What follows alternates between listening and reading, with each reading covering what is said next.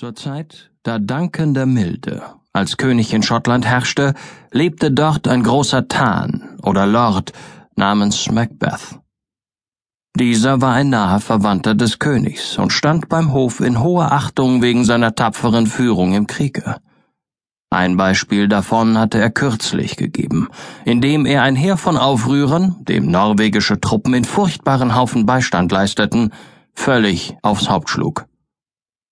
Als die beiden schottischen Feldherren Macbeth und Banquo siegreich aus dieser großen Schlacht zurückkehrten, führte sie ihr Weg über eine gespenstisch öde Heide. Dort trat ihnen eine sonderbare Erscheinung entgegen. Es waren drei Gestalten wie Frauen, nur dass sie Bärte hatten und ihre welke Haut und ihre wilde Tracht bewirkten, dass sie nicht Bewohnern dieser Erde glichen.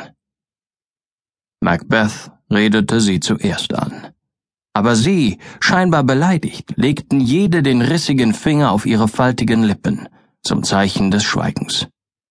Die erste von ihnen begrüßte Macbeth mit dem Namen Tan von Glamis. Der Feldherr war nicht wenig überrascht, dass er solchen Geschöpfen bekannt wäre, doch viel mehr noch war er bestürzt, als die zweite diesem Gruß folgte, indem sie ihm den Namen Tan von Kador beilegte, einen Ehrenamen, auf welchen er gar keinen Anspruch machen konnte. Und die dritte hinwiederum begrüßte ihn mit den Worten Heil dir, dem künftigen König, heil. Solch ein prophetischer Gruß mochte ihn wohl in Erstaunen setzen, denn er wusste, dass, solange des Königs Söhne lebten, er keine Hoffnung habe, den Thron zu besteigen. Dann wandten sie sich an Banquo und verkündeten in rätselhaften Worten, er werde kleiner als Macbeth und doch größer sein. Nicht so glücklich, aber viel glücklicher. Und sie prophezeiten, dass er zwar nie regieren würde, aber dass seine Söhne nach ihm Könige von Schottland sein würden. Dann zerflossen sie in Luft und verschwanden woran die Feldherren erkannten, dass sie Schicksalsschwestern oder Hexen waren. Während sie noch dastanden, in Nachdenken über die Sonderbarkeit dieses Ereignisses versunken, kamen zuverlässige Boten vom König, welche die Vollmacht hatten, auf Macbeth die Würde eines Tans von Cardor zu übertragen. Eine Ehre, die so wunderbar mit der Voraussagung der Hexen übereinstimmte, dass sie Macbeth in Erstaunen setzte und er stand von Verwunderung überwältigt da, unfähig, den Boten irgendetwas zu erwidern. Und in diesem Augenblick stiegen in seiner Brust schwellende Hoffnungen auf, dass die Voraussagung der dritten Hexe sich in gleicher Weise erfüllen und dass er einst als König über Schottland regieren würde.